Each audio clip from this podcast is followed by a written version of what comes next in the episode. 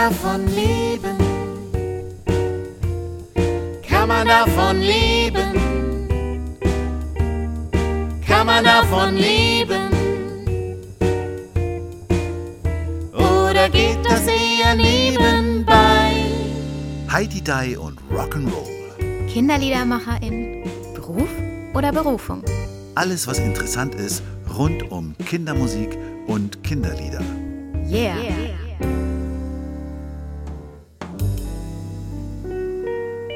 Seine Herzensthemen sind Gefühle und das Lernen. Dafür taucht er immer wieder in die Perspektive der Kinder und er hat so ein paar spannende Projekte, unter anderem die Dachbodenkids oder Kids mit Handicap. Dazu wird er uns sicher noch viel, viel mehr erzählen. Herzlich willkommen, Klaus Feuzig. Einen schönen guten Morgen.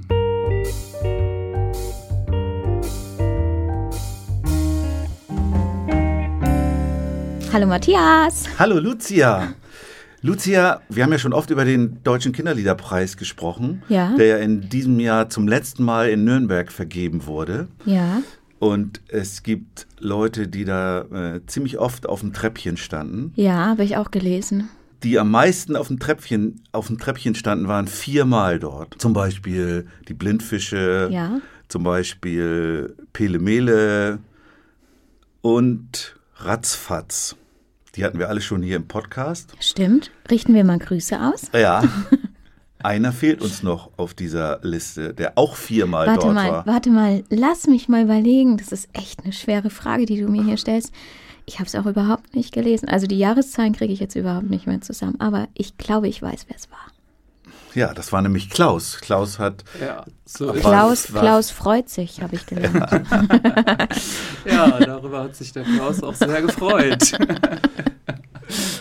Klaus äh, und äh, wie man aus dieser Liste sieht, bist du der einzige Solokünstler, der es viermal dorthin geschafft hat. Ist das echt so? Das, ich wusste das nicht. ja, die Also ich also, wusste natürlich, dass ich viermal dabei war, aber dass ich der einzige Solokünstler war, wusste ich nicht. also wie gesagt, die anderen drei waren Blindfische, Pelemele und Ratzfatz. Mhm. Alles mindestens zwei. Ja. Okay, beim ersten Mal war ich auch zu zweit da. Da habe ich ein Duett eingereicht. Also okay. Aber dreimal Solo, ja. Cool. Ja. Wie viele haben da im Schnitt teilgenommen? Weißt du das? 50, 60, 70. Also doch so viele. Ja. 50 war das geringste, würde ich sagen. Und beim, in dem einen Jahr haben wir 100 äh, Songs bewertet. Ja, stimmt. Einmal waren das, Ja. waren das ganz viele, ne? als wir alle Jury waren. Ja, genau. Ja, ja genau. Ja. Also es ist nicht leichter gewesen.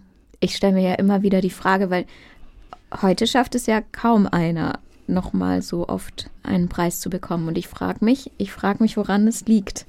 Also ob es damals leichter war. Das ist, glaube ich, meine große Frage. Die habe ich neulich schon mal im Podcast gestellt, ob es früher leichter war Ja, als die- jetzt. Die können wir an Klaus, der ist ja Fachmann. Hm, ja, ist eine schwierige Frage.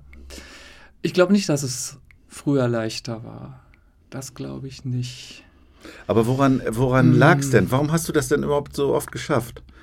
Das Was weiß ich da? nicht. Also ich glaube, es ist ja eine Menge Glück dabei. Muss man ja einfach sagen. Mhm. Es ist äh, Glück dabei, weil die Jurys sind immer anders gewesen. Also zumindest ähm, am Anfang. Später waren es ja immer wir aus dem Netzwerk.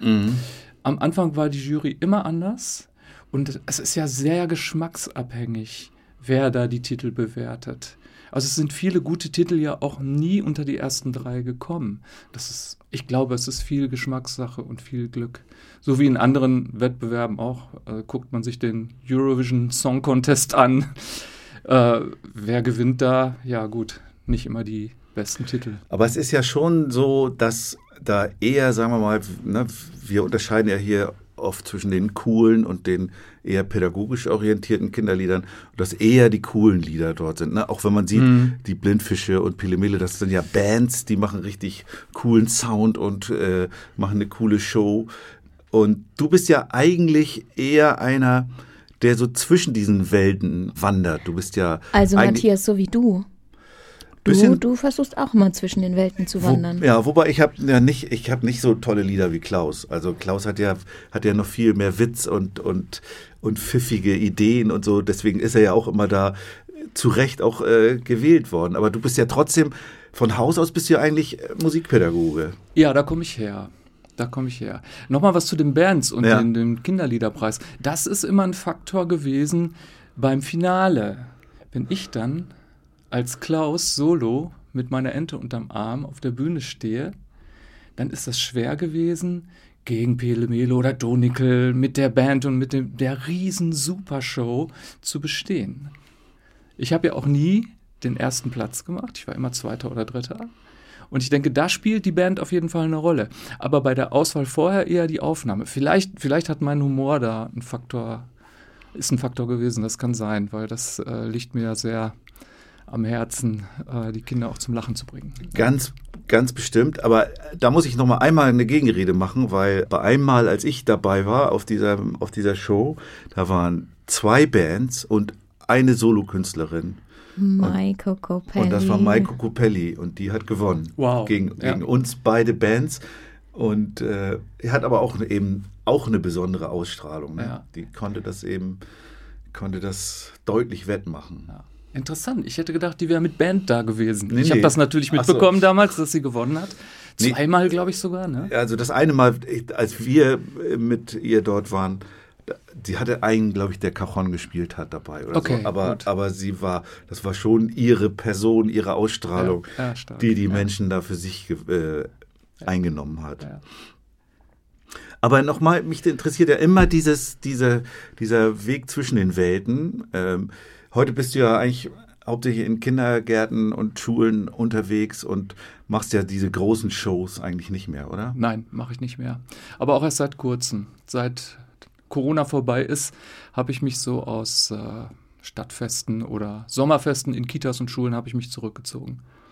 Ich äh, habe mich, Warum? Ähm, also bei, es hat verschiedene Gründe. Das eine ist, dass ich sehr, äh, sehr gerne was zu den Themen Gefühle und Lernen mache, so wie du das gerade auch schon gesagt hast, Lucia. Äh, Das sind wirklich Themen für mich, die ich wichtig finde, Kindern zu vermitteln und Kindern da was mit auf den Weg zu geben und das halt mit Humor, mit viel Lachen und mit viel Musik zu verbinden. Ja, und das geht in Kitas und in Schulen, wenn ich ein festes Publikum habe, was eine Stunde lang nichts anderes tut, als mir zuzuhören und mit mir zu singen und mit mir zu tanzen. Auf Stadtfesten ist es so, da stehe ich in der letzten Zeit manchmal alleine, weil die Leute nicht mehr stehen bleiben. Zumindest nicht, wenn keine Band, sage ich mal, auf der Bühne steht. Und das fand ich recht frustrierend. Das war früher anders. Richtig, genau. Das Ja. wäre jetzt die nächste Frage gewesen. Also äh, Stadtfeste waren doch schon immer so, oder? Also ich erinnere mich, dass ich, Mhm. dass, dass ich schon vor Jahren da äh, auch immer gegen Hüpfburgen und Bratwurstbeschallung äh, ankämpfen musste. Ja, klar. Und, aber ich finde, diese Kindergartenfeste, das hat sich doch deutlich verändert in den letzten Jahren. Also Ja. das früher, ich habe ja eigentlich mir vorgenommen, seit ich 60 bin, dass ich dieses Wort früher nicht, nicht mehr verwenden will. Aber jetzt habe ich es schon wieder dreimal gesagt. Du musst mich mal, musst mich mal maßregeln. Aber ich Lucia. finde früher interessant. Also früher äh, hatte ich äh, noch so Kindergartenfeste, wo ich auch das Gefühl habe, was du schreibst, man konnte sich mal eine Stunde mit denen hinsetzen Ja. und die haben zugehört, weil sie äh, vielleicht nur das gemacht haben und dann wurde hinterher noch mal ein Eis gegessen und dann war gut oder so. Aber mittlerweile sind das auch so Mini-Stadtfeste. Da gibt's dann f- noch drei, fünf, zehn andere Stände und andere Angebote und Und Popcorn und, Zuckerwatte. und, und ja. die Eltern haben noch weniger Lust dabei zu sein und äh, sondern sagen, hier, nimm die Kinder und dann hast du irgendwie hast du fünf Kinder, die es schaffen, gegen diese ganze Ablenkung ringsum sich auf dich einzulassen und dann geht aber hinten irgendwo Zumba-Dance los oder so und dann bist du auch wieder Ja. raus. Ja, das ist es. Also dem kann ich nichts hinzufügen. genau, das ist es, was äh, mich auch dazu bewogen hat zu sagen, gut, es, es ist nicht mehr mein Ding. Ich möchte ein Publikum haben, mit dem ich eine Stunde was machen kann, mit dem ich spielen kann, singen kann und das geht in so einem Rahmen nicht mehr. Selbst, selbst wenn ich äh, jetzt meine lustigsten und schrägsten Sachen alle in ein Programm packe und gar nicht zum Thema Gefühle oder Lernen was mache, das funktioniert nicht mehr. Das ist sehr schade. Da müssen das, denke ich dann, das müssen jetzt auch Jüngere machen, Lucia. Genau, das mach du mal. Das bei mir, war jetzt mir, ein sehr langes Zögern. bei mir, bei mir im Kopf äh, spielen sich die ganze Zeit äh, alle möglichen Dinge ab. Und für mich Lasst ist es so, uns teilhaben. für mich ist es so, dass ich, dass ich immer wieder, wenn ich, wenn ich euch erzählen höre, und wir haben ja jetzt schon einige Podcast-Folgen aufgenommen, ich in mir drin sich so ein Bild festigt von, ich würde gerne irgendwo auf äh, sitzen, mit meiner Ukulele Musik machen und die Kinder, die ich damit erreiche, ohne Verstärkung, ohne alles, mit denen mache ich dann Musik. Ich habe überhaupt keine Lust, auf großen Bühnen zu stehen und Animationen zu machen und zu, zu hoffen, dass irgendjemand stehen bleibt. Das, das ist überhaupt nicht mein, mein Herzensempfinden. Deswegen ähm, habe ich auch so lange gezögert, weil es überhaupt nicht das ist, was ich möchte. Ich, ich glaube, dafür gibt es andere, die wirklich Lust haben und die ganz gezielt sich darauf ausgerichtet haben, Konzerte zu geben für Kinder, die sagen, ich möchte auf großen Bühnen stehen, ich möchte die, die Massen an Kindern damit erreichen und denen eine coole Stunde bieten. Und für mich ist es eher so, dass ich, dass ich gerne diese Liebe und dies, diesen Spaß an der Musik an Kinder weitergebe. Und deswegen gehe ich eher mit, mit euch früher Menschen, gehe ich eher damit und sage, ich, mir macht es auch am meisten Spaß, in Kindergärten zu spielen, wo ich ganz gezielt hinkomme, eine Stunde mit denen Musik mache, sie nicht abgelenkt sind durch andere Dinge und auch die pädagogischen Fachkräfte voll dabei sind und nicht nebenbei am Handy hängen oder äh, was anderes machen. Mhm. Und also ich gehe da eher mit euch mit. Ja, ich will ja auch. Also tut mir leid, ich, ich mache eure Jobs nicht. Ich will es ja, ich will's ja auch nicht so. Äh, Florian hat es äh, neulich so schön gesagt in dem Podcast. Ich will es auch nicht verdammen und es ist ja auch gut, wenn es dann Leute gibt, die diesen, die diese Dinge bedienen, aber, aber es ist irgendwie nicht mehr meins. Also da, da, äh, das kann ich voll nachvollziehen, dass du es jetzt so machst und dann so interessanten Fragen nachgehst wie wer ist ja, wie spricht man es aus? Wer ist Henri G oder wer ist Henry G? Henri G. Wie schön. wer ist Henry G? Ganz Ach so, einfach. Also, okay. Henri G. Und wer ist das denn Moi, nun? je suis Claude Wojcik. Ah, Kann ich meinen Leistungskurs Französisch doch noch gebrauchen? Früher, ne? Ja, Ja, früher, früher. konnte ich das. Nein, alles gut. Henry G. Ja, wer ist Henry G? Habt ihr es rausbekommen? Nee, ja, sicher, es steht doch dabei, oder? Steht es nicht dabei? Es Nee, da dabei. steht nur, dass es, dass es sich um eine Reise zum Mittelpunkt des Gehirns handelt. Ja, richtig. Aber, aber Das ich, ich habe nicht, ich habe versucht herauszufinden, was du mit Henry G. meinst, aber das ist mir nicht gelungen. Es gibt irgendwo in äh, Griechenland gibt es ein Lokal, das Henry G. heißt und es gibt irgendwie, es gibt, es gibt ein, es gibt einen Eth, Ethnologen, der Henry G. irgendwas heißt, aber ich habe nicht rausgefunden, was du mit Henry G. meinst. Also was du mit Jules Verne meinst. Das Ja, habe ich mir schon, äh, das habe ich mir schon zusammenreimen können. Aber Ja, Henry. G. Ich bin gerade ganz aufgelöst. In Freudentränen. Jetzt habe ich also auch ähm, die Gewissheit, dass auch die Kinder nicht schon zu Beginn des Konzerts wissen, worum es geht. Nein, Henry G. Ähm, ist ganz einfach ein Anagramm. Für, wenn man es weiß. Ne? Jetzt, jetzt habe ich es geschnallt. Genau, es ist, es, ist ein, es ist ein Stück Kann man ja bei Klaus Heutig auch nichts anderes erwarten. Ja, danke, schön, ja. Nein, ich habe ein, ein Stück geschrieben, äh, das Thema ist, was braucht das Gehirn, um lernen zu können?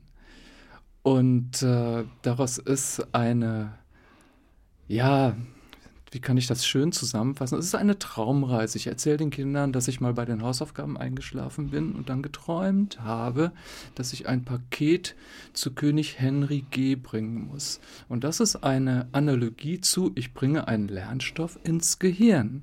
Und dann begegnen mir auf diesem Weg viele fantasievolle Dinge. Was hast du da für Songs dann?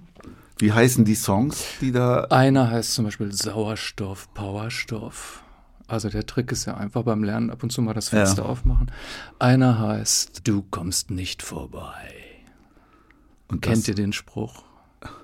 Du kommst nicht vorbei. das ist die Bluthirnschranke oder was? Nein, das ist Gandalf im Herrn der Ringe, der vor dem Balrog steht. Ach so. So, ja. Ich habe ein paar Analogien auch aus äh, Fantasy-Ecken da hereingebaut, sodass die Erwachsenen auch was haben, was sie mit diesem Stück erleben können. Also, s- Du kommst nicht vorbei ist ein Song, äh, wo es darum geht, dass wir vieles in unser Gehirn nicht reinkommen, weil es einfach keinen Spaß macht, weil es nicht mit einem Gefühl verbunden ist. Das, was uns emotional packt, das können wir uns besser merken als Dinge, die langweilig sind. Also stehen auf dem Weg des Paketboten zu Henry G. stehen Langeweilemonster und sagen, du kommst nicht vorbei. Ja. Um solche Dinge geht es, um ganz simple Dinge, um, um Trinken, viel Wasser trinken, um Spaß haben, um sich bewegen beim Lernen, dass man nicht immer nur im Sitzen und nur mit dem Kopf lernt. Ja, darum geht es in dem Stück über das griechische Henry G. Restaurant. das ist köstlich. Das, das werde ich auf jeden Fall äh, googeln und in meine Werbung einbauen. Vielleicht kann ich eine Kooperation eingehen. Vielleicht kannst du da mal spielen. Vielleicht kann ich da mal spielen, Griechisch lernen vorher. Ne? Was, wie, wie heißt Henry G. auf Griechisch? Französisch könnte ich. Ja, gut, okay. Ja, süß. Wie, Ja, das- wie reagieren die, die Lehrerinnen und Lehrer auf, auf so ein Programm? Weil die sind ja oft noch in diesem Ich sitze und ähm, oder wir sitzen äh, zusammen und lernen frontal, also sind die ja oft noch gefangen. Und du bringst ja diesen, ich nenne es mal mit Anführungszeichen, neuen Lernweg, weil eigentlich ist er ja nicht neu, äh, der er kommt nur jetzt wieder hervor, ähm, bringst du dann mit. Fühlen die sich dann angegriffen oder sagen die, boah, cool, jetzt können wir es endlich angehen? Ich weiß es nicht. Das Stück ist ja noch nicht aufgeführt Ach worden. so. Es ist eine so. Ankündigung bereits auf meiner Homepage. Ich bin in den letzten Arbeiten daran. Also die letzten Playbacks entstehen gerade und dann wird es ein paar Testauftritte geben und dann kann ich deine Frage beantworten. Oh, da wäre ich gespannt. Ja. Wann, planst du die Premiere da? Mm, Ja, ich hoffe, dass ich dieses Jahr die Testauftritte noch machen kann, dass ich das mal ausprobieren kann. Und dann ab nächstes Jahr, ab Januar, will ich es spielen. Und du willst dann auch äh, die Songs irgendwo zum öffentlichen Erwerb geben? Ja, das wäre schön, aber wir alle wissen, wie da die Situation im Moment ist. Dass, äh, ich habe seit Jahren keine Songs mehr veröffentlicht, weil ich es mir einfach nicht leisten kann. Es ist zu teuer, Songs zu produzieren. Also ich habe früher vom CD-Verkauf das finanziert, Mhm. aber ich habe keinen CD-Verkauf mehr. Es kauft keiner mehr CDs. Ne? Streaming, Streaming, Streaming. Aber da kannst du ja eigentlich alles veröffentlichen. Kann man, aber wenn ich eine ordentliche Produktion auf Spotify veröffentlichen will, im Streaming veröffentlichen will, das kostet auch Geld. Ich brauche gute Musiker, ich brauche einen guten Produzenten. Ja, das kostet Geld und das kriege ich durch Streaming nicht wieder rein. Das ist, äh, ja, Also sehr jetzt- traurig. Jetzt, wenn du die Songs äh, für die Show mit Playbacks und so erstellst, das machst du dann mehr so auf Hausgebrauchsbasis. Mit virtuellen Instrumenten. ja. Ja, alles im PC. Das klingt gut, aber es ist für eine Veröffentlichung, glaube ich, zu wenig. Oder wäre mir zu wenig. Ich glaube, da, da liegt, äh, liegt der Punkt. Es ist dir zu wenig. Es lebt nicht. Also, aber ich glaube, dass die, die heutigen Hörer des, dieses äh, Computer gewöhnt sind. Also ich glaube, dass die, dass, dass die Ja. wenigsten den, den Unterschied wirklich hören, weil, weil es ja mehr zu einer Berieselung geworden ist, als zu einem Bewusstsein. Ja, das ist ja das, das, ist Das ja ist das. Entscheidende. Trotzdem musst du ja selber dahinter stehen können. Also ich ja, ja, finde klar, d- das ist damit nicht gemeint, aber ich glaube, dass, dass die Ansprüche für Streaming andere sind, wie, wie ihr, ihr sie jetzt habt. Also ich glaube eben, dass, dass die Leute, die das hören, ähm, dass denen egal ist, ob ihr jetzt mit echten Instrumenten spielt oder ob ihr sagt, ihr lasst alles über Also die Leute, die es jetzt hören, würde ich mal nicht sagen, die sind schon unterschiedlich, würde ich sagen. Und die, wie hatte äh, neulich Kai von, von Egon und die Treckerfahrer so schön gesagt, äh, wir haben ja auch einen Bildungsauftrag. Und das ist irgendwie, wäre irgendwie mein Anspruch, dass ich dann zumindest das rüberbringe bei Aufnahmen, die ich veröffentliche, wo ich auch hinterstehen kann. Wo ich auch sagen kann, okay, das kann ich mir auch anhören. Das kann ich gut, gut nachvollziehen, was, was du da sagst, Klaus. Also ich möchte auch die Sachen schon so weiterhin produzieren, wie ich es produzieren möchte. Das ist auch vielleicht ein bisschen arrogant, aber ich möchte meine Produktion nicht den Hörgewohnheiten anpassen. Oder Aber das ist, ja jetzt- dann, das ist, ja dann dein Empfinden. Also Ähm, Empfinden, finde ich, ist ein gutes Stichwort. Du sagtest gerade, dass, äh, dass die Leute gar nicht merken oder gar nicht hören im Streaming. Aber spüren tut man das, wenn eine Produktion mit echten Musikern gemacht ist und ja, richtig gut produziert, das spürt man einfach. Das ist einem nicht bewusst, aber das spürt man. Und das andere ist, wenn ich halt jetzt mit virtuellen Instrumenten arbeite. Das klingt gut. Das sind alles mittlerweile so tolle Samples, die man da nutzen kann und auch Vorlagen äh, für Fill-ins und was weiß ich. Das klingt alles gut. Und live setze ich das gerne ein. Das ist für mich ein schneller Weg auch, Playbacks zu machen und Stücke auf die Bühne zu bringen, um mit Kindern zu spielen und zu singen und zu tanzen. Aber wenn ich da echte Musiker habe, die ihre eigenen Ideen einbringen, verändern sich Songs. Ich habe das so oft erlebt, dass ich mit einer Songidee zu, zu meiner Band gegangen bin, für eine Probe, für eine Studioaufnahme, und der Song hat sich komplett verändert. Teilweise auch äh, ja, vom, vom Feeling her dessen, was ich ausdrücken will. Und das fehlt bei der Beschäftigung nur mit virtuellen Instrumenten. Hast du bei deinen Kids mit Handicap-Produktionen auch das selber gemacht oder mit, mit Musikern eingespielt? Nee, virtuell. Die Kids haben, äh, oder muss man vielleicht jetzt äh, genauer erklären, Ja. was das ist. Wir haben in Billerbeck einen Verein, der heißt Kids mit Handicaps. Und die Kids mit Handicaps sind Kinder mit unterschiedlichsten Behinderungen, die mit mir zusammen schon öfter Projekte machen durften. Und eins dieser Projekte, wo es dieses Video auf YouTube auch gibt, das ist so gelaufen, dass ich ein Playback gemacht habe, was eigentlich eine Schleife aus vier Takten war mit einer ganz einfachen Akkordfolge. Und das haben die Kids auf den Kopfhörer bekommen und die durften dazu einfach improvisieren, was sie wollten. Ich hatte vier, fünf verschiedene Playbacks, die konnten sich eins aussuchen, was ihnen gefällt. Und dann haben die dazu improvisiert. Und aus diesen Improvisationen, die natürlich völlig durcheinander waren, so habe ich dann Songs zusammengeschnitten. Und äh, das war so rührend, berührend. Es war ganz toll, was, was die daraus gemacht haben. Es ist natürlich dann ungeordnet, unstrukturiert. Man hat keine, keine Form, wenn die einfach improvisieren. Da gibt es nicht Strophe, Refrain, Strophe, Refrain. Ja. Das habe ich dann daraus gemacht, sodass das also wirklich ein Song ist. Aber das, das war wunderbar. Also Ja, das äh, kann man auch wirklich noch nachempfinden. Also guckt euch das Video mal an. Kids mit Handicap in Billerbeck. Das kann man bei YouTube finden. Dann sieht man, da läuft, läuft einem, wie soll man sagen, kriegt man Gänsehaut, wenn man ja, das sieht. ja, ist wirklich so. Oder? Hast du es auch gesehen? Ja, läuft einem Gänsehaut, weil du, da kriegt man, da läuft einem die Gänsehaut davon. Das ist auch schön. Meine Gänsehaut läuft. Bleibst, bleibst du wohl hier?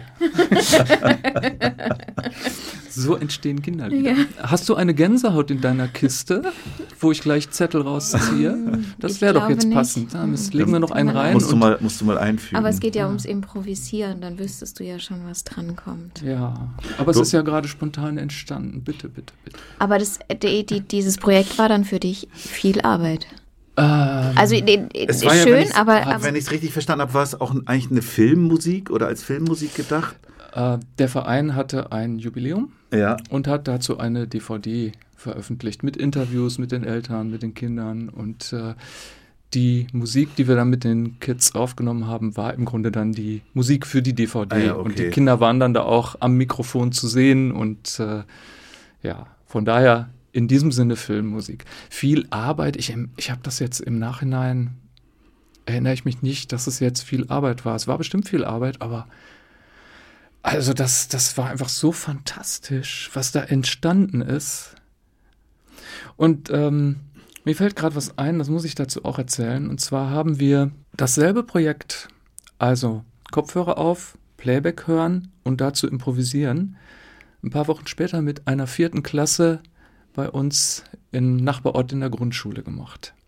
Die mussten sich also auch ans Mikrofon stellen. Das ist welcher. Nachbarort? Äh, Darup. ist ja auch sehr bekannt, nicht wahr? Ja, so wie Billerbeck. Darup hört sich ja eher so nach Schleswig-Holstein fast an, ne? Ja, ja, ja. Auf jeden Fall haben wir die Viertklässler das auch machen lassen. Und die Erfahrung war, während die Kids mit Handicaps sich den Kopfhörer aufgesetzt und losgelegt haben, haben die Viertklässler da gestanden und haben gesagt, äh, ja, was soll ich denn jetzt machen? Mir fällt jetzt gar nichts ein und so. Ne? Die haben eine ganze Weile, eine halbe Stunde, dreiviertel Stunde gebraucht, bis die so loslassen konnten, dass die merken, hey, hier kommt jetzt gar nicht drauf an, dass ich irgendwas Besonderes mache oder irgendwas Perfektes. Ich kann jetzt einfach mal das Kind raushauen und kann sagen und singen, was ich will. Ne? Und ein Junge war dabei, der hatte das Problem nicht. Der setzte den Kopfhörer auf und machte das. Und dann habe ich nachher die Lehrerin gefragt, was ist das für ein Kerl? Ne? Ach ja, der hat es ein bisschen schwer, der ist hörgeschädigt. Ah ja. Ein Kind mit Handicap. Das sind die Kinder, die keinen Druck kriegen, die keinen Stress haben, die wissen, ich darf so sein, wie ich bin. Ich kann halt nicht alles so wie die anderen. Ich mache einfach. Und das ist doch etwas, was man aus diesem Projekt lernen kann, wie, wie sehr dieser Druck, dieser Stress den Kindern noch schadet und wie gut es ihnen tut, wenn sie ihn nicht haben. Also, mein Lieblingsthema Lernen, nehmt den Druck raus. Chris mit Hinnekrebs ist der beste Verein. Chris mit Hinnekrebs ist auch der beste Verein, der aus Bilderberg kommt. Der kommt aus Bilderberg. Der Verein kommt nur aus Bilderberg. Das ist Chris mit Hinnekrebs. Chris mit Hinnekrebs, du bist der beste Verein. Kam halt die Abkürzung für Chris mit Hinnekrebs. Mit Hinnekrebs ist der beste Verein. Und das soll so heute sein. Hits mit Hennigan. Hits mit Hennigan. Hits mit Hennigan. Hennigan. Hast du so auch das mit den Dachbodenkids gemacht? Das waren ja eher, das waren ja eher deine eigenen Kinder, beziehungsweise teilweise. Ne? Ja, Lea, meine Tochter, äh, war die eine Hälfte der Dachbodenkids. Ja. Ich musste ja bei den Dachbodenkids, du hast uns einen Song geschickt, der heißt Mucki Möhre. Ja. Da musste ich ja sofort an großer Hase, kleiner Fuchs denken. Raphael und Ja. äh, Anna auf jeden Fall. Die haben ja den Song äh, Karotten ausrotten. ah, Und da ging es auch um einen, einen Hasen, der aber keine Karotten mochte. Und, mm, äh, okay. und äh, so, das ist ja hier auch, Mucki Möhre ist ja auch so ein bisschen so ein widerspenstiger Hase, der immer die Worte sagen will, die man nicht sagen darf. Ganz genau, ja. Und zum Schluss ganz überrascht ist, als die Mutter Furz sagt. Ja, ja, genau. Ja, nee, die, die Dachbodenkids sind äh, so entstanden, oder was heißt entstanden? Lea und Pauline, ihre Freundin, die gegenüber wohnte, die haben äh, die Dachbodenkids halt einfach ins Leben gerufen. Die waren dann die Dachbodenkids. Sie sind durch die Nachbarschaft gegangen und haben Geld eingesammelt für Plakate, haben sich dann äh, überlegt, wir kaufen doch lieber Pizza davon. also die haben einfach ihren Spaß gehabt zu zweit und haben gesagt, ach komm, wir singen auch mal was. Und da ich Lea sowieso oft am Mikrofon hatte für Aufnahmen für meine CDs, haben wir irgendwann gesagt, wir nehmen mal einen Song zusammen auf. Und ja, so ist Mucki Möhre entstanden. Mucki Möhre ist übrigens eingereicht worden bei Geraldinos Kindermusikfestival beim Kinderliederwettbewerb der Nürnberger Nachrichten und hat Platz 12 erreicht. Ui, aber Ja. ein bisschen, bisschen schade, weil das ist ein cooler Song. Ja. Aber sie haben es auf die CD geschafft. Das wollten sie und das haben sie geschafft. Verzeihung, wenn ich störe. Ich heiße Mucki Möhre. Es liegt was in der Luft. Ich glaub, ich mach gleich einen. Mein kleines, freches Hasenkind, ich sag es dir ganz kurz. Mein Hasenkind, das heißt ja wohl, du machst gleich einen Furz. Mein liebes bin ich aber platt. Du bist das erste Mütterlein, das Furz gesprochen hat. Also ich hatte richtig Spaß beim Hören. Ja, und hoffentlich auch bei den Outtakes, Ja. die ich euch geschickt habe. Da kann man so sehen an den Outtakes, was die für einen Spaß hatten. Und auf welcher Ebene die das gemacht haben. Die, die haben einfach gemacht. Und du hast die ganze Zeit mitlaufen lassen, weil ich Meistens. finde, ich finde dieses, also das Lachen ist so echt. Weil oftmals ist es ja so, so und jetzt noch ein Lachen und dann klingt das grausig, das Lachen, weil es nicht echt ist. Und dieses Lachen, das du da drauf hast, das klingt so echt. Das Ja. heißt, du hast mitlaufen lassen und Ja. hast es hinterher rausgeschnitten. Ganz okay. genau. Ja, macht ich habe Sinn. ich hab auch, äh, es gibt einen Song von mir, der heißt Fantasie. Und da ist ein ganz langer Mittelteil drin, der gar nicht so geplant war, wo meine Tochter Lea lustige Sachen erzählt. Und dieser Teil ist so lang, weil sie am Mikrofon immer wieder irgendwelche witzigen Dinge erzählt hat und ich dann hinterher gesagt habe, nehme ich alles rein. Der Song wird halt länger. Ähm, ist das Mucki Möhre denn irgendwo erreichbar zu hören, veröffentlicht? Nein, nein. Ich weiß nicht, ob. Also ich glaube, Geraldinos äh, Festival-CDs sind nicht alle im Streaming Nee. zu haben. Ne? Nee, ich genau. glaub nicht. Deshalb Mucki Möhre ist noch nicht erreichbar. dann wird es hier jetzt ganz exklusiv nur in einem Auf Ausschnitt zu hören sein. Ein bisschen schade, weil ich finde, der ganze Song macht Sinn. Ja, sonst muss man sich vertrauensvoll direkt an Klaus wenden. Vielleicht, Richtig. vielleicht äh, schickt der das einem dann ja zu. Wer weiß. Gerne, gerne. Wenn die Dachbodenkids einverstanden sind. Wahrscheinlich wollen sie dann einen Euro haben, damit sie sich eine Pizza holen können. Mit Spielzeug ganz allein kannst du nicht glücklich sein. Da fehlt ja wohl noch was. Und dann gibst du erst richtig Gas. Fantasie.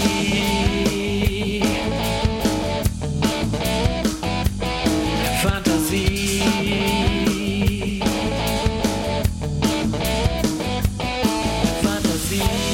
Fantasie. Mama, Ja, weißt du was? was denn? Dein Heringssalat klingelt. Ach, Ich geh mal ran. Oh, hallo Herr Hering. Für einen Euro gibt es keine Pizza, aber wenn Ja, es aber ganz wenn mehr, werden. genau.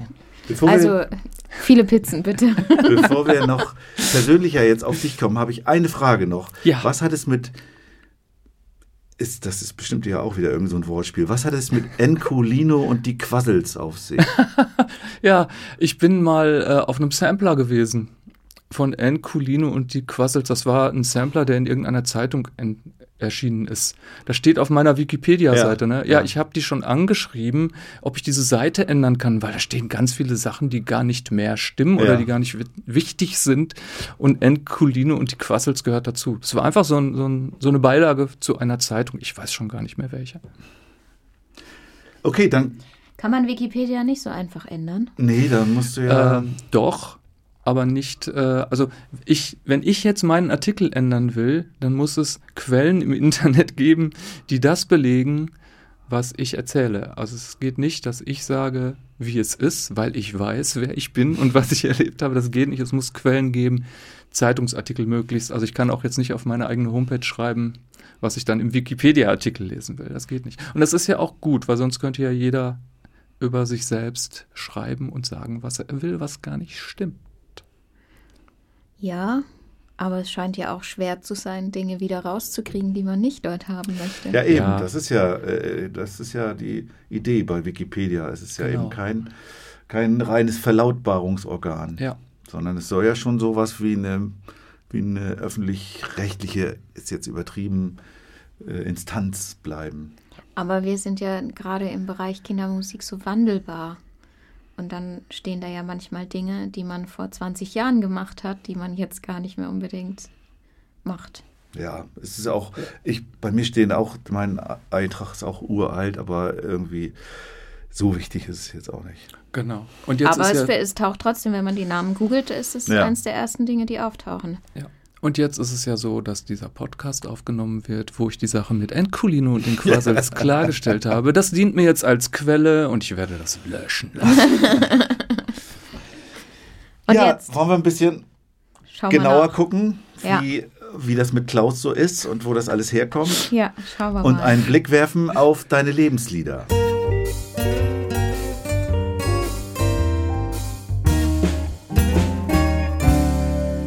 Das ist jetzt schön. Jetzt gucken wir mal genauer, wie das mit Klaus so ist. Das finde ich schön. Ja. Meine Lebenslieder, ja. Darf Ich ich, dazu etwas allgemein sagen? du hast dich gut vorbereitet. Ich bin sehr du- gut vorbereitet. Das darfst du natürlich gerne jederzeit machen. Trotzdem fange ich mal vorne an. Und dein erstes Lebenslied ist ein Match mit Tanja Draxler und Drei Berlin. Ich glaube, das war Diane, die das auch hatte. Von 1975. Hm. Bohemian Rhapsody von Queen. Bohemian Rhapsody von Queen, genau. Ja. Was hat das für dich für eine Bedeutung gehabt, Ja. dieser überpathetische Song, der mit Rocksongs schon gar nicht mehr richtig beschrieben ist? Ja, genau. Ja, das, das war äh, für mich ein Wendepunkt im Hören, im Musikhören und im musikalischen Empfinden. Ich habe vorher, also man muss dazu wissen, ich bin mit den Schlagerplatten meiner Eltern aufgewachsen. Das war mein Futter. Dann kam irgendwann Radio dazu und im Radio läuft halt Mainstream. Und das war schön. Ich habe Spaß gehabt. Ich habe viele Songs gerne gehört.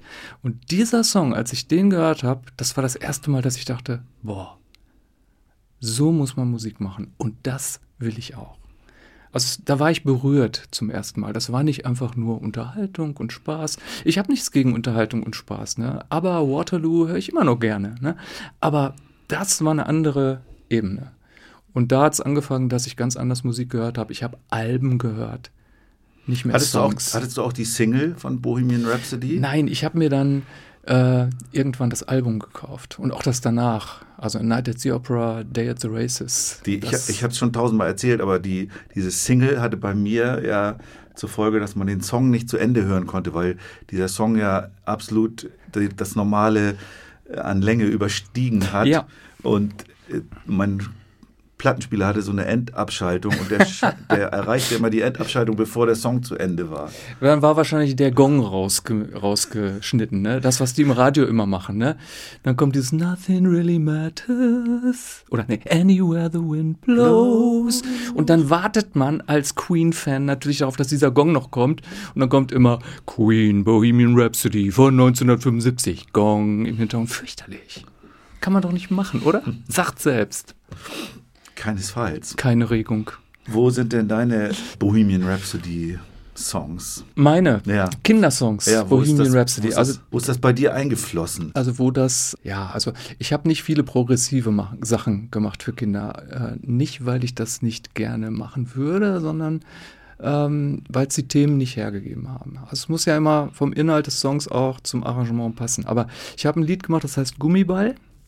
Und äh, da ist das schon eingeflossen auf einer sehr Detailebene. Also der, der Song äh, hat eine sehr, äh, wie soll ich das erklären? Der hat, der hat rhythmisch sehr viele ganz feine Veränderungen. Das ist zum Beispiel so, dass, dass die Gitarre auf, auf welchem Album ist der? Farbe ins Leben. Äh, Die Gitarre ist zum Beispiel am Anfang in der Mitte, in der Stereo-Mitte Mitte zu hören und nach der zweiten Strophe teilt die sich auf, auf links und rechts, ist aber zweimal eingespielt und ist nicht derselbe Rhythmus. Das heißt, es kommt eine unglaubliche Unruhe dadurch rein. Es geht ja darum, ums Hüpfen, ums Bewegen. Ich brauche Bewegung. Und äh, das ist so zum Beispiel ein Element, äh, was diesen Song ausmacht. Und dann das Schlagzeug, was sich ständig steigert und ständig verändert. Also da habe ich mir mal für ein Arrangement richtig viel Mühe gemacht und Zeit genommen, um diesen, dieses Bedürfnis von Kindern, sich zu bewegen, auszudrücken. Das kommt dem vielleicht, also ist nicht vergleichbar mit Bohemian Rhapsody, weil der ja auch sich in verschiedenen Genres bewegt und so, ne? Aber das, das ist vielleicht was, was so ein bisschen in die Richtung. Ich setz mich hin und halte still, obwohl ich das ja gar nicht will. Ich geb mir Mühe, streng mich an, doch bald schon fängt es wieder an. Ich sitze still und mal ein Bild, ich mal ein kunterbuntes Schild und darauf steht so richtig groß, Achtung, fertig, los.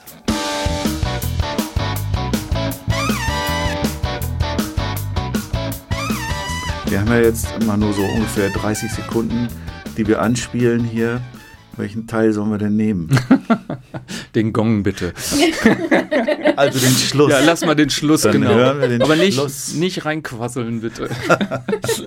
nee, wir werden dich dann reinquasseln lassen. Um Gottes Willen. Ja, oder das, das wäre doch mal was, dass ich das mal machen darf. Kann ich jetzt was einsprechen, was dann da reingesprochen wird? Nothing really matters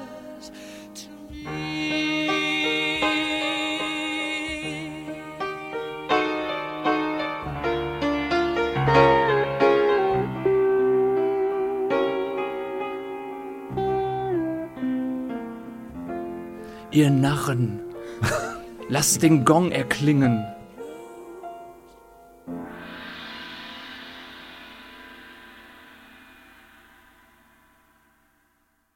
Ja, das nächste Lebenslied, da entdeckt man jemanden, den man vielleicht nicht unbedingt erwartet bei dir, nämlich Andrew Lloyd Webber, Ha, der ähm, ja, als er noch gar nicht so bekannt war, aber schon einen Hit geschrieben hat mit Jesus Christ Superstar. Ja, Und du genau. warst Jesus Christ Superstar damals.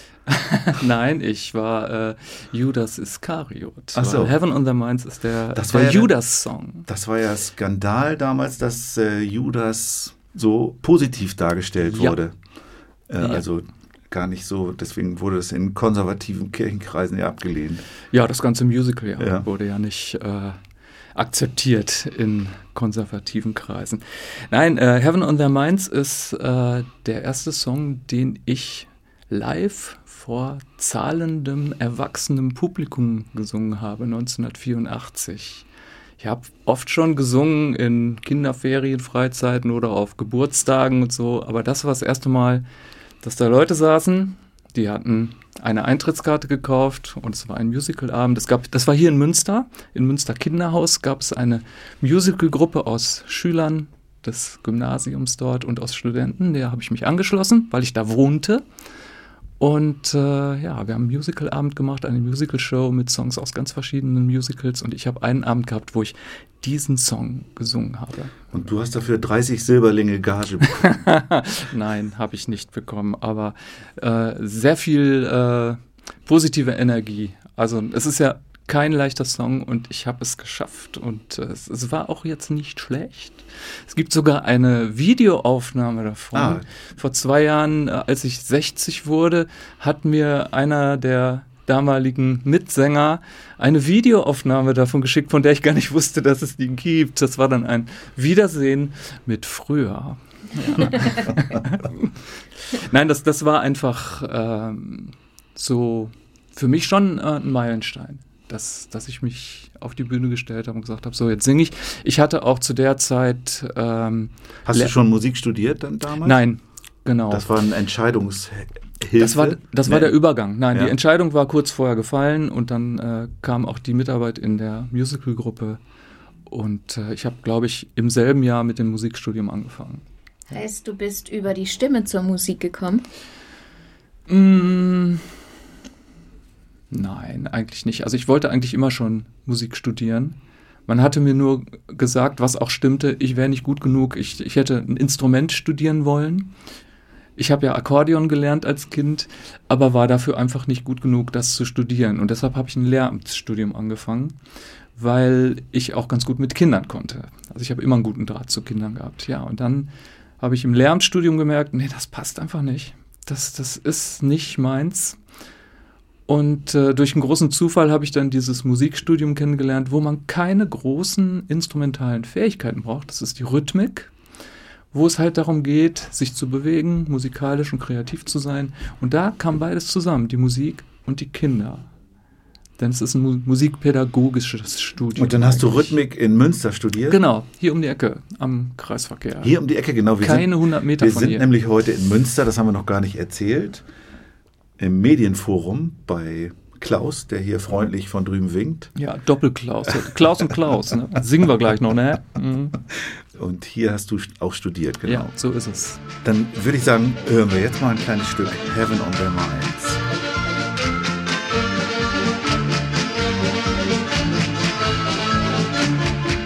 Listen, Jesus, to the warning I give. Please remember that I want us to live. It's sad to see our chances weakening with every year. Your followers are blind. Too much heaven on their minds.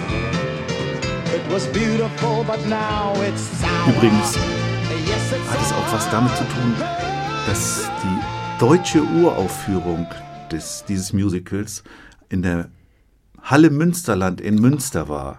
Ach. Oder? Hat es, das, das wusste ich nicht. Das wusste ich nicht. Nein. Das war wieder der Nerd, der Ihnen hier rausgekommen ist.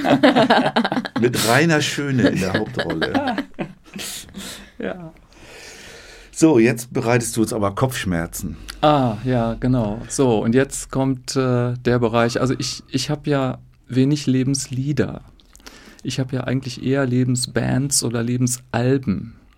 Und meine beiden Lebenslieder, die ich so hervorgekramt habe, die haben wir jetzt beide besprochen. Und jetzt kommen eigentlich eher Bands oder Alben. Und äh, ja, schade, dass es dir Kopfschmerzen bereitet.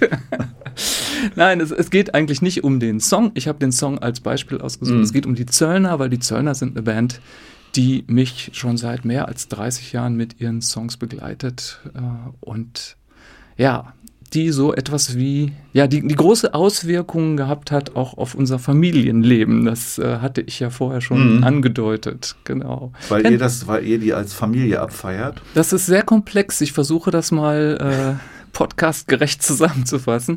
Also ich fand, ich habe die im Radio gehört, 1990 und war voll begeistert, habe mir die CD geholt und meine Frau fand das grauenhaft. Die hat gesagt, das, da kann ich überhaupt nichts mit anfangen. Wie kannst du sowas hören? Zehn Jahre lang. Ich habe CD auf CD von denen gekauft und gehört und geliebt.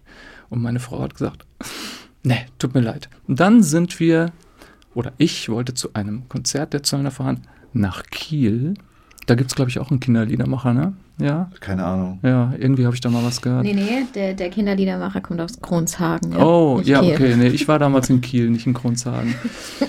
Und dann äh, hat es da halt, ist es da dazu gekommen, dass meine Frau Dirk Zöllner, den Frontman der Zöllner, live beim Soundcheck gesehen hat. Und sie hat gesagt, wow. Und von da an hat sie die Songs anders gehört, hat sich mit den CDs beschäftigt und wir sind auf unzählige Konzerte gegangen. In welcher Location, weißt du noch, wo das war? In, Nee, weiß ich nicht mehr. Weiß in der nicht mehr. Räucherei hast du ja auch mal gespielt. Ja, ne? da war das nicht. Nee. Nee. da war das nicht. Ich weiß es nicht mehr. Und dann, wir waren in Berlin, in Leipzig, äh, in Schwerin sind wir gewesen. Und immer mit den Kindern im Gepäck, die damals klein waren, die haben dann im Buggy irgendwo im Zuschauerraum geschlafen, während wir Zöllner gehört und geguckt haben. Und äh, vor zwei Jahren, drei Jahren, äh, kurz vor der Pandemie, war das so, dass äh, die Zöllner in Castrop-Rauxel aufgetreten sind. Und dann sind wir alle hingefahren und haben ein Erinnerungsfoto, ein nachgestelltes Foto gemacht, was wir vor 20 Jahren schon gemacht haben. Das haben wir dann als äh, heutiges Foto nachgestellt. Also es ist wirklich was, was bis heute als äh, ja, Familienband, als Familienmusik gilt. Ich fand noch, so, passt so ein bisschen dazu, fällt mir gerade ein, als du in Kiel warst damals, du warst ja ein paar Mal in Kiel und hast da gespielt, und da war, war deine Frau auch mit und ich fand das so süß, ihr wart so begeistert, in der Nähe von Kiel, so wie Kronshagen, gibt es ein Klausdorf und ein Heikendorf. Ja, genau, ja. Und das Klaus und Heike haben dann natürlich die entsprechenden Fotos gemacht. Ja, ganz genau, das haben wir, ja. Ja, und vielleicht zu, zu Kopfschmerzen. Äh, ich, also Kopfschmerzen von den Zöllnern ist ein Song auf äh, dem Album Kaffee Größenwahn. Das ist für mich so das Album, das Lebensalbum. Das erste Album, glaube ich, auch von den Zöllnern. Genau, Ne? das ist das erste Album. Und die meisten Leute, die die Zöllner zum ersten Mal hören, die sagen, äh, ja, hm, dass du das gut findest. Und Kopfschmerzen ist noch ein, ein Titel, in den findet man leicht rein. Deshalb habe ich den ausgesucht und auch wegen der ähm, Du hast so ein bisschen Mission, Aktualität. Missionseifer auch dabei. Also äh, Leute, Aber hört, natürlich. Hört, hört euch mal die Zöllner an. Unbedingt. Kommt in diesem Monat das neue Album namens Portugal. Nein, es, es, äh, es lohnt sich, aber man muss sich Zeit nehmen und da reinfinden. Und Köpfe heißt der Song oder Kopfschmerzen ist ein guter Anfang. Äh, genau, Kopfschmerzen heißt er, aber es geht ganz viel um Köpfe. Es geht um Köpfe, genau. Ja, ja, und hat ein überraschendes Ende. Es geht eigentlich um Toleranz und um, äh, ja, Diversität, würde man heute sagen. Aber am Schluss, im letzten Satz, geht es plötzlich um was ganz anderes. Ich hoffe, ich habe jetzt alle neugierig gemacht. Wir machen weiter neugierig mit einem kleinen Ausschnitt.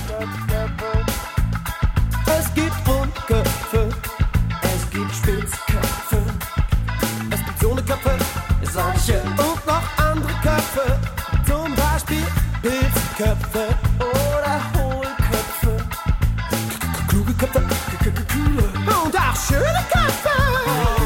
Und mit allen, mit allen kann ich irgendwie leben und ich mach mir keinen Kopf deswegen. So, jetzt kommt dein, dein Country-Herz. Ah, mein großes Country-Herz. Rascal Flats. Ja. Our Night to Shine. Ja, kennt ihr die? Naja, Ich bin ich kannte, bei allem raus. ich, kannte, ich kannte die vorher ehrlich gesagt nicht. Ja, kennt ihr auch und keiner. hab und hab äh, jetzt da aufgrund deiner deiner Anregung da reingehört. Ja, kennt ihr Hannah Montana? Ja. Ja. Hast du eine Tochter? Nee, Ja. Aber Gabriel guckt das nicht, ne? nee. Okay. Aber der, der, er hat Freundinnen. Also Ah. und ich habe noch einen größeren Sohn. Also Ja, der so ist ja schon ein bisschen das, ja. älter. Das ist ja eine Fernsehserie gewesen. Meine Tochter fand die total klasse mit Miley Cyrus, der jungen Miley Cyrus in der Hauptrolle. Und es gab dann einen Kinofilm. Und meine Tochter und ich sind dann da reingegangen. Und ich war hinterher Die, begeistert. die als Dachbodentochter? Die Dachbodentochter, Mhm. genau, Lea. Und äh, ich war dann total begeistert von dem Film, weil da richtig tolle Bands und Musiker aufgetreten sind. Unter anderem Rascal Flats. Und das war der Beginn einer großen Leidenschaft, weil ich den Gesang einfach unvergleichlich toll finde. Ich bin durch diese Band dazu gekommen, dass ich an äh, Gesangstechnik gearbeitet habe, dass ich also an Workshops teilgenommen habe und mich mit CVT beschäftigt Genau, habe. du hast ja, du hast es ja sogar mal bei uns eingeführt. Genau. Bei uns, sprich äh, beim Netzwerk, hast du mal die Frau, sag mir nochmal den Namen, Alexandra Ziegler. äh, eingeladen, Genau. einen Workshop auch mit uns zu machen zu Ja. dieser speziellen Vokal-Gesangstechnik, die du da Ja. gelernt hast. Ja, genau. CVT, Complete Vocal Technique, komplette Gesangstechnik, was einfach nur heißt, dass egal welchen Stil du singen willst, du kannst das mit dieser Technik erlernen. Ja, und das habe ich halt über einige Jahre in der letzten Zeit gemacht und Rascal Flats waren eigentlich der Anfang dafür. Ich habe einen Song ausgesucht, der heißt Our Night to Shine, äh, weil auch hier wieder das so ist, dass es, dass es Dutzende von Liedern gibt, die mir was bedeuten von dieser Band. Aber Our Night to Shine hat einen Bezug zu Kindern. Und zwar ist es so, dass es eine äh, Veranstaltung oder eine, ja, schon eine Veranstaltung gibt, die in Amerika und weltweit stattfindet, die heißt Our Night to Shine. Und da werden Kinder und Erwachsene mit Behinderungen für einen Tag, für einen Abend lang ins Rampenlicht gestellt. Die werden schön gemacht, wie Könige und Königinnen gekleidet. Die werden bejubelt auf der Bühne, sind wirklich so im Spotlight. Und das tut denen so gut. Es gibt auch dafür ein Video auf äh, YouTube. Man kann vielleicht sagen, gut, das ist sehr amerikanisch und sehr überzogen, aber wenn man manchmal so die Augen sieht von den Menschen, wie die sich freuen, dass die einmal die Größten sind und dass einmal keiner was zu meckern hat oder keiner irgendwie was äh, zu kritisieren hat, das ist so wunderbar. Und Our Night to Shine ist der Song dieser Veranstaltung. Den haben Rascal Flats dafür gemacht. Dafür aufgenommen, genau. Also das hat dann nichts mehr mit Hannah Montana zu tun. Das hat nichts mehr mit Hannah Montana zu tun. Das war wirklich nur eine kurze Zusammenarbeit, die nur dafür gemacht hat, dass Lea und ich ins Kino gehen konnten und ich diese Band kennenlernen konnte. Dann hören wir uns das mal an. Our Night to Shine.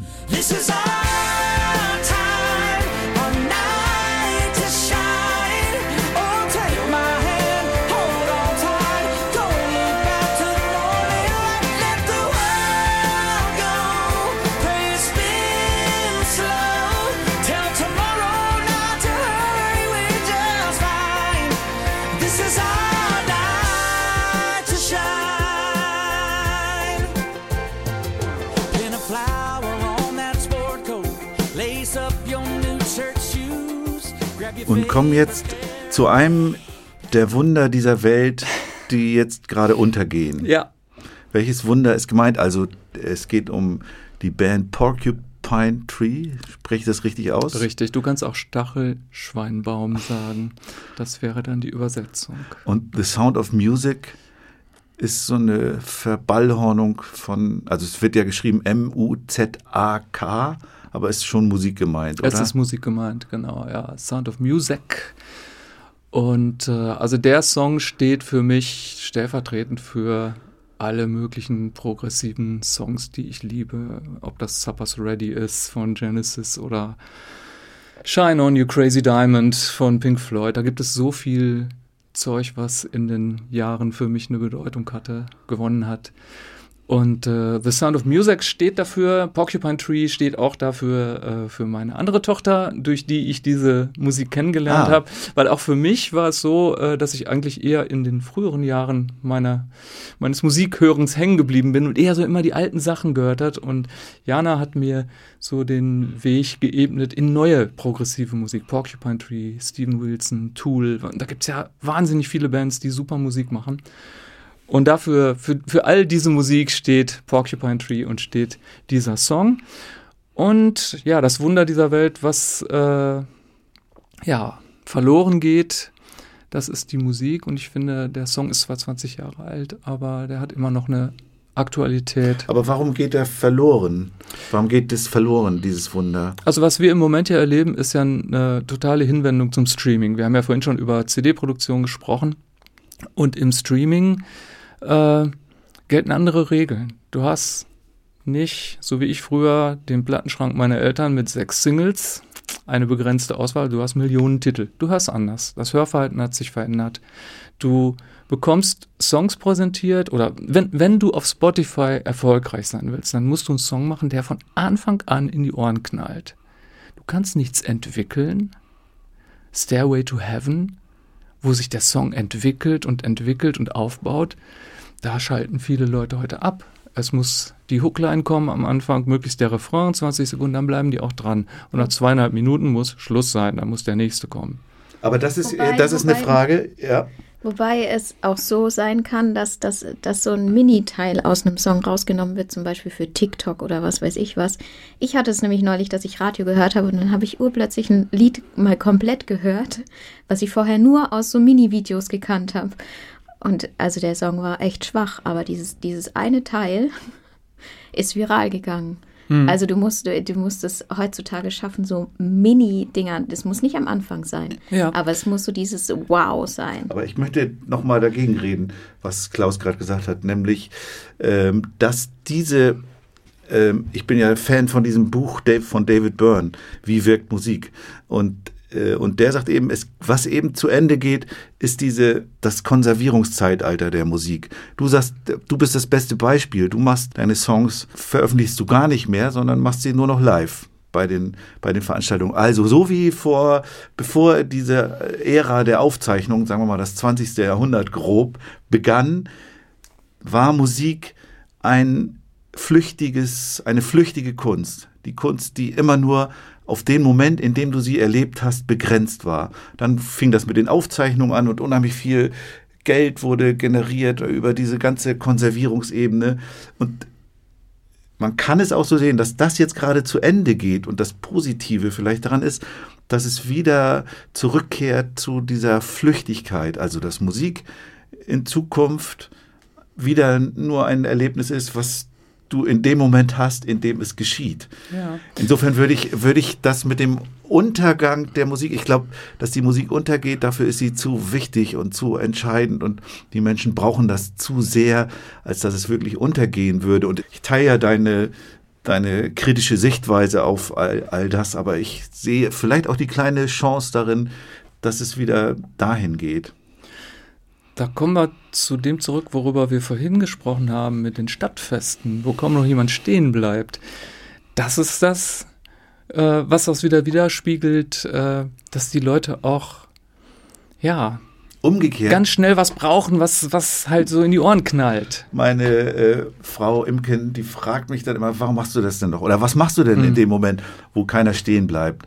Und letztendlich ist es ja aber so, es stimmt ja nicht, es bleibt nicht keiner stehen, sondern ein Kind, tatsächlich, letzte Woche hatte ich ein Konzert, es regnete die ganze Zeit und es war irgendwie auch Stadtfest und es war irgendwie keiner da. Doch, keiner da, stimmt nicht, es war eine Familie da und ein Mädchen war da, hat die ganze Zeit alles voll aufgesogen, mitgemacht, abgefeiert und für die habe ich das gemacht und das hat mir die Kraft gegeben, das überhaupt durchzuziehen bei solchen schrecklichen Bedingungen. Wir sagen natürlich, ja, es kommt keiner oder es bleibt keiner stehen, aber es stimmt ja nicht. Einer oder zwei oder drei bleiben ja doch stehen und das ist das Erlebnis, worauf es hinausläuft. Ja, das ist Gold wert, ne? Wenn dann, also vor allen Dingen, wenn auch einer oder zwei die ganze Zeit bleiben. Mhm. Sonst äh, hast du ja alle fünf Minuten wieder Motivationsphase und musst neu anfangen. Ne? Das ist Gold wert. Das ist ein Genuss. Ein Genuss auf dem Stadtfest. Einer bleibt stehen. Das wäre jetzt eine Schlagzeile. Genau. Einer bleibt stehen. Bleibt stehen. Genuss auf dem Stadtfest. Hören wir mal The Sound of Music. Ja. Einer bleibt stehen.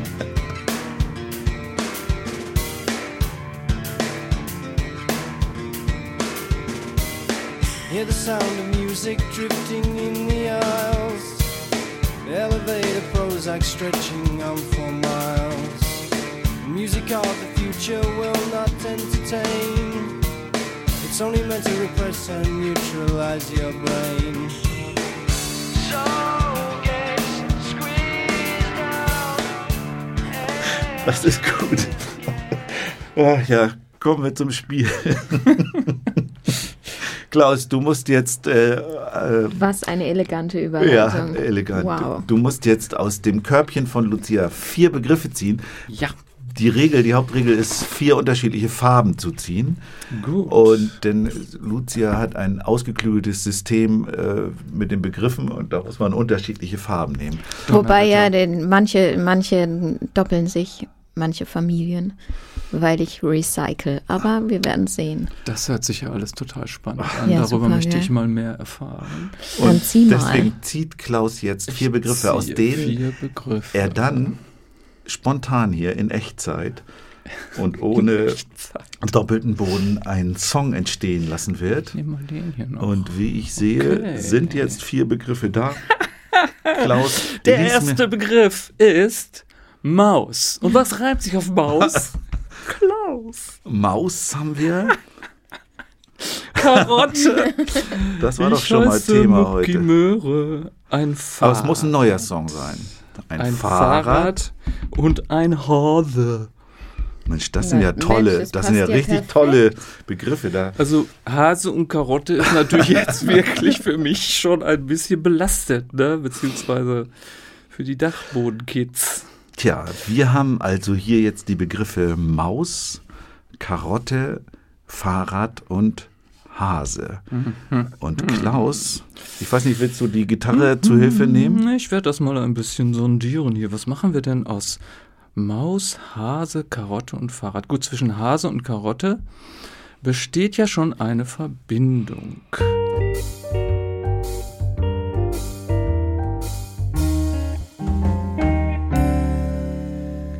Wischt jetzt die äh, Du Zettelchen kannst den hier so ein Matthias bisschen. auch ausschalten, wenn er, wenn er dir zu viel redet. Nein, um Gottes wischt die Willen. Zettelchen hier auf dem Nein, Tisch nein, hin nein. und her, schiebt sie passend durcheinander um mit seinen. Damit macht er ja seinem neuen Programm alle Ehre. Ne? Wenn, wie kommt jetzt die Botschaft in seinem Gehirn an?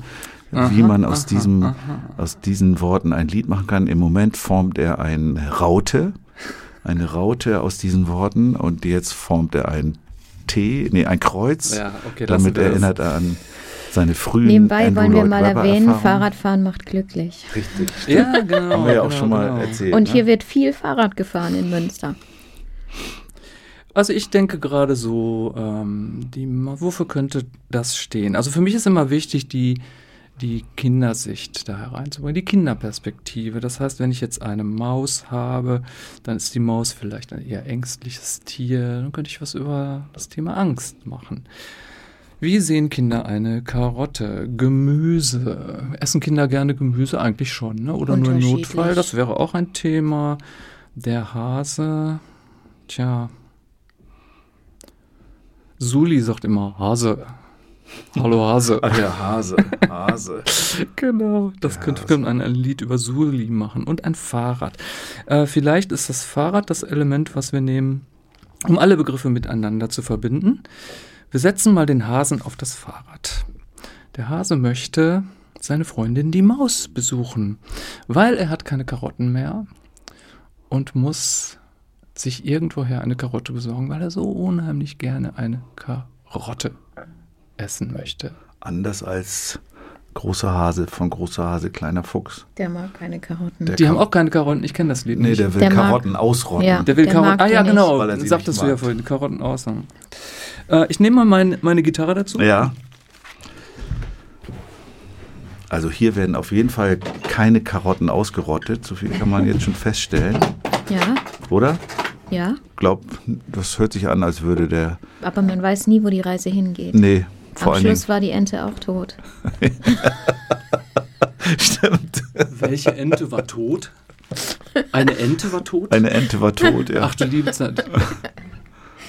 Aber jetzt nicht in dem Karotten ausrotten Nee, nee, Nein. das war ein, mal das Nein, wir, wir springen manchmal ein bisschen.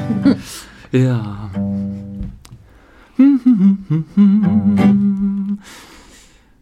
Ein Hase, wir nehmen den Hase. Ich denke, er guckt mal in den Kühlschrank, ne? Der Hase sitzt zu Hause und schaut in seinen Kühlschrank. Was sehe ich da, was sehe ich da? Nichts, nichts, nichts. Ich brauche dringend ne Karotte. Am besten fahr ich mal zu Motte. Wer ist Motte? Maus. Ein Haare steigt, ein Hase steigt aufs Fahrrad und fährt los. Er will zu seiner Freundin. Die Vorfreude ist groß. Maus ist nicht zu Hause. Maus ist nicht mehr da. Wo ist sie nur? Wo ist sie nur? Na, das ist doch wohl klar. Denn die Maus als gute Freundin von dem Hasen musste natürlich sofort in den Supermarkt rasen. Sie hat gespürt die Not ihres Freundes.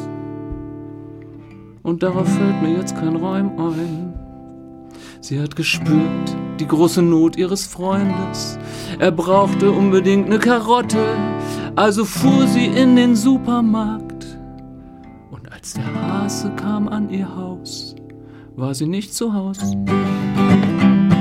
Ist doch eine Grundlage, oder? Könnte man ein Lied draus. Äh, am besten gefällt mir, dass die Maus Motte heißt und sich dann auf Karotte reimt. Ja gut, ein, ein Anfang ist gemacht. Vielen Dank für Gerne. diesen neuen, für diesen Song, der den, den Songpool um Karotten und Hasen noch äh, würdig erweitert. Interessant fand ich die Herangehensweise an den Song, dass wir da mal einen Einblick gekriegt Ja, haben. sehr das finde Ich schön. super.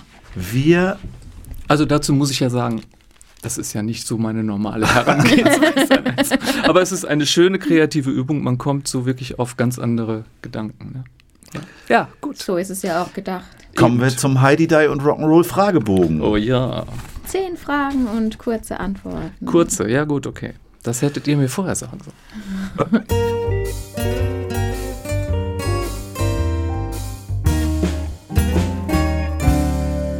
glaube, ich fange mal an, oder? Überraschung. Klaus, was war dein erstes selbstgeschriebenes Kinderlied? Eine Frage, die ich ganz schnell beantworten kann. Das war, ich bin der große Löwe aus meiner CD. Manchmal brauchst du einen Löwen. Und das war so, dass wir äh, im Urlaub waren in Dänemark und äh, unsere Tochter war zwei.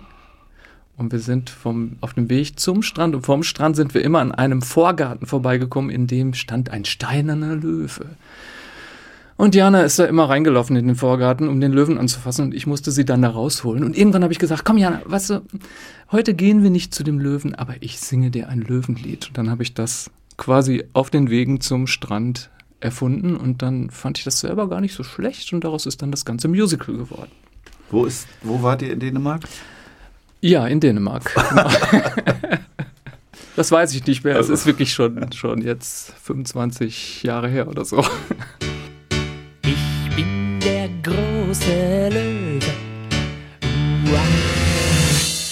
Uah. Ich bin der starke Löwe. Ich ziehe durch den Dschungel und fange meine Beute.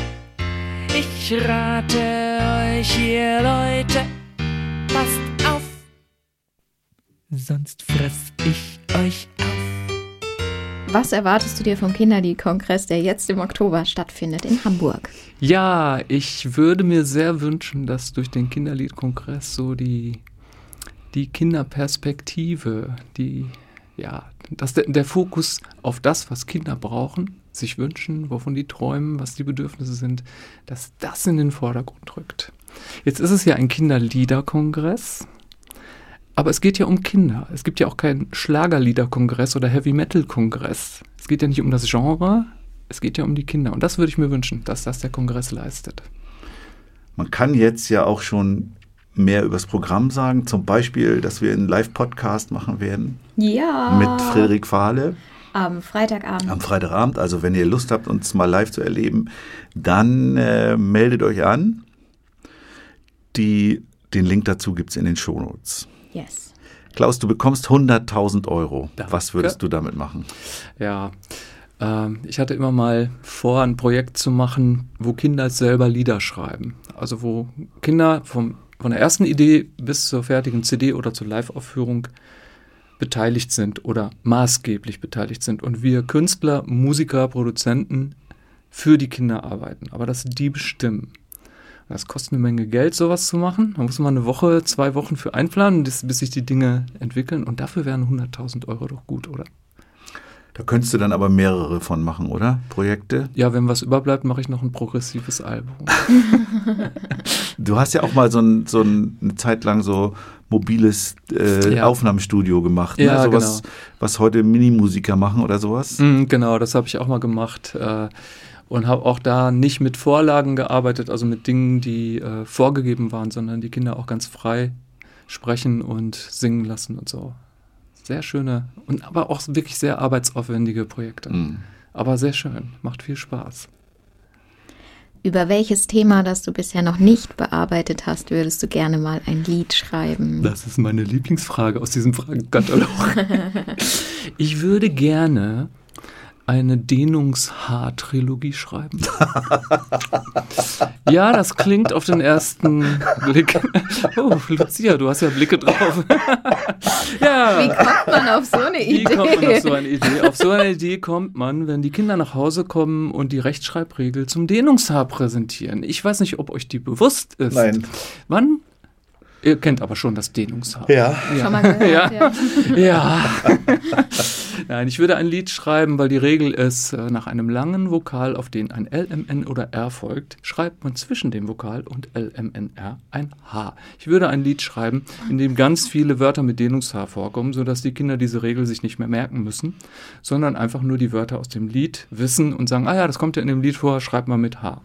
Das wäre aber nur der Anfang der Trilogie. Das zweite Lied wäre für Erwachsene und hätte zum Thema, wie unsinnig diese Regel ist. Weil bedeutende Wörter wie zum Beispiel Schule werden nicht mit Dehnungshaar geschrieben, obwohl die Regel auf sie stimmt. Ist das nicht witzig? Gerade Schule? Ja. Toll, ne? Da hat sich jemand was bei gedacht. Und das dritte, dritte Lied in der Trilogie über das Dehnungshaar wäre über einen Menschen, der Haare aus Gummi hat und sie liebevoll sein Dehnungshaar nennt. Ja. Und Haar natürlich mit Dehnungshaar geschrieben, weil auf einen langen Vokal ein R folgt. Ich muss sagen, da freue ich mich schon jetzt auf diese Dehnungshaar. Ich mache mich gleich nach dem Mittagessen an die Arbeit. Was bedeutet das Netzwerk Kindermusik für dich? Ja, total viele wunderschöne Projekte.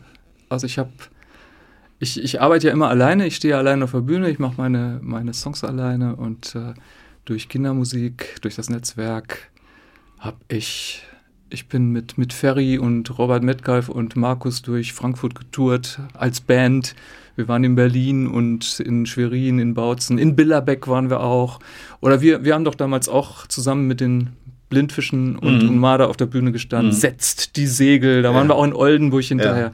Ich war mit Geraldino eine Woche auf Tour und das, das einfach, das hätte ich nie gehabt ohne das Netzwerk. Ganz wertvolle Erinnerungen und Projekte. Welchem Genre würdest du dich zuordnen? Poprock. Ihr wolltet ja kurze Antworten. Mhm. Super, gut Nein, gemacht. super, ne? Klasse, ja. Ja. Nein, ich bediene mich, wo es wo es passt, aber meistens Poprock. Eine unerwartete Verwerfung im Raum-Zeit-Kontinuum ermöglicht es dir, mit dem jungen, etwa 20-jährigen Klaus Feutzig zu sprechen und ihm Tipps zu geben. Was würdest du ihm raten? Ja, vor dieser Frage habe ich gestanden, wie der Ochs vorm Berg. Mir ist nichts eingefallen. Und dann bin ich zu meiner Frau gegangen und habe gesagt, Heike, Mensch, was soll ich denn da sagen? Und dann hat sie gesagt, sag dem, sag dem Klaus doch einfach, alles ist gut. Und das fand ich so genial. Ich reise zurück zu meinem 20-jährigen Ich und sag, Klaus, ich bin's, du als alter Sack. Und jetzt sag ich dir was, was für dein Leben wichtig ist. Alles ist gut. Ist doch prima, oder? Mhm. Ja, und wenn jemand mit 30 an deine Tür klingelt, sage ich vielleicht auch noch, will dir eine Lebensversicherung verkaufen, lass es lieber. Was ist deine wichtigste Fähigkeit, die dich in die Lage versetzt, Kinderlieder zu schreiben? Assoziatives Denken. Dinge zusammenbringen, die nicht zusammengehören. Weil Kinder das auch machen. Das ist so das Wichtigste, glaube ich. Dehnungshaar. Dehnungshaar. Dehnungshaar. Genau, ja. was Kinder durchaus so verstehen könnten und dann ganz irritiert werden, warum das kein Haar sein soll. Haar aus Gummi ist doch normal, oder? Du bist mit einer Zeitmaschine in die Vergangenheit gereist, denn du bist eingeladen zur Party bei den Cashs. Es sind viele Größen aus der Popwelt dort, unter anderem Andrew Lloyd Webber, Rascal Flats, Queen, Die Zöllner, Porcupine Tree. Im Hause Cash ist es übrig, üblich, sich als Neuling mit einem Lied den Eintritt zu verdienen. Von, vor dem gemeinsamen Essen bittet Johnny Cash dich deshalb, eines deiner Lieder vorzutragen. Welches spielst du? Ich möchte, dass jetzt an dieser Stelle Applaus eingeblendet wird für diese Frage. Weil du hättest auch einfach sagen können, welches von deinen Liedern findest du selbst am besten? Oder?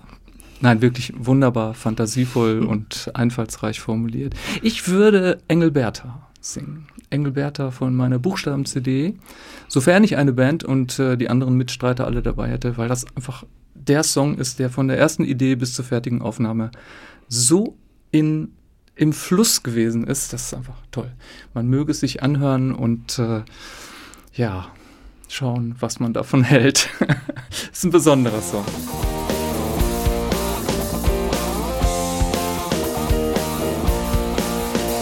Engelberta hüpft auf dem Bett.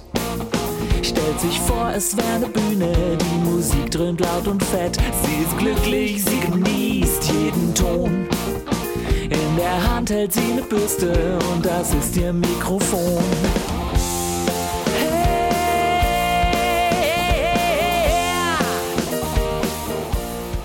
Du sitzt in einer Talkshow und wirst gefragt, Kinderlieder, kann man davon leben? Was antwortest du?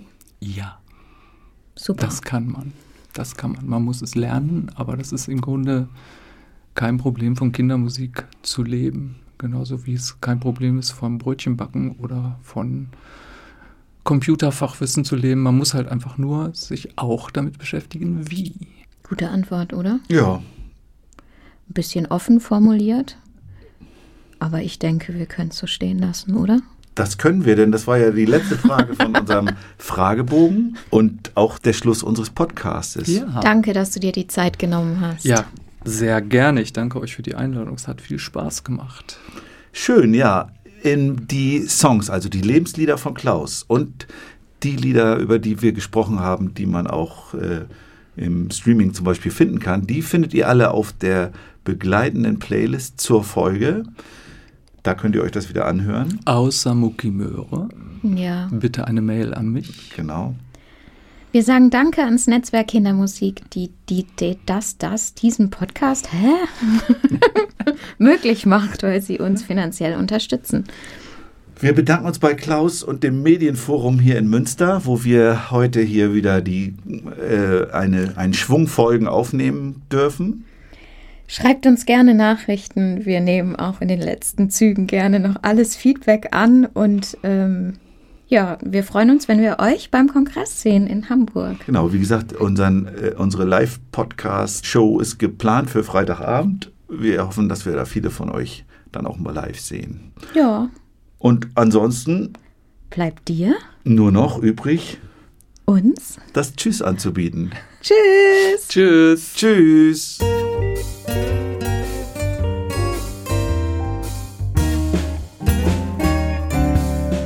Kann man davon leben? Kann man davon leben? Kann man davon leben? Oder geht das eher nebenbei?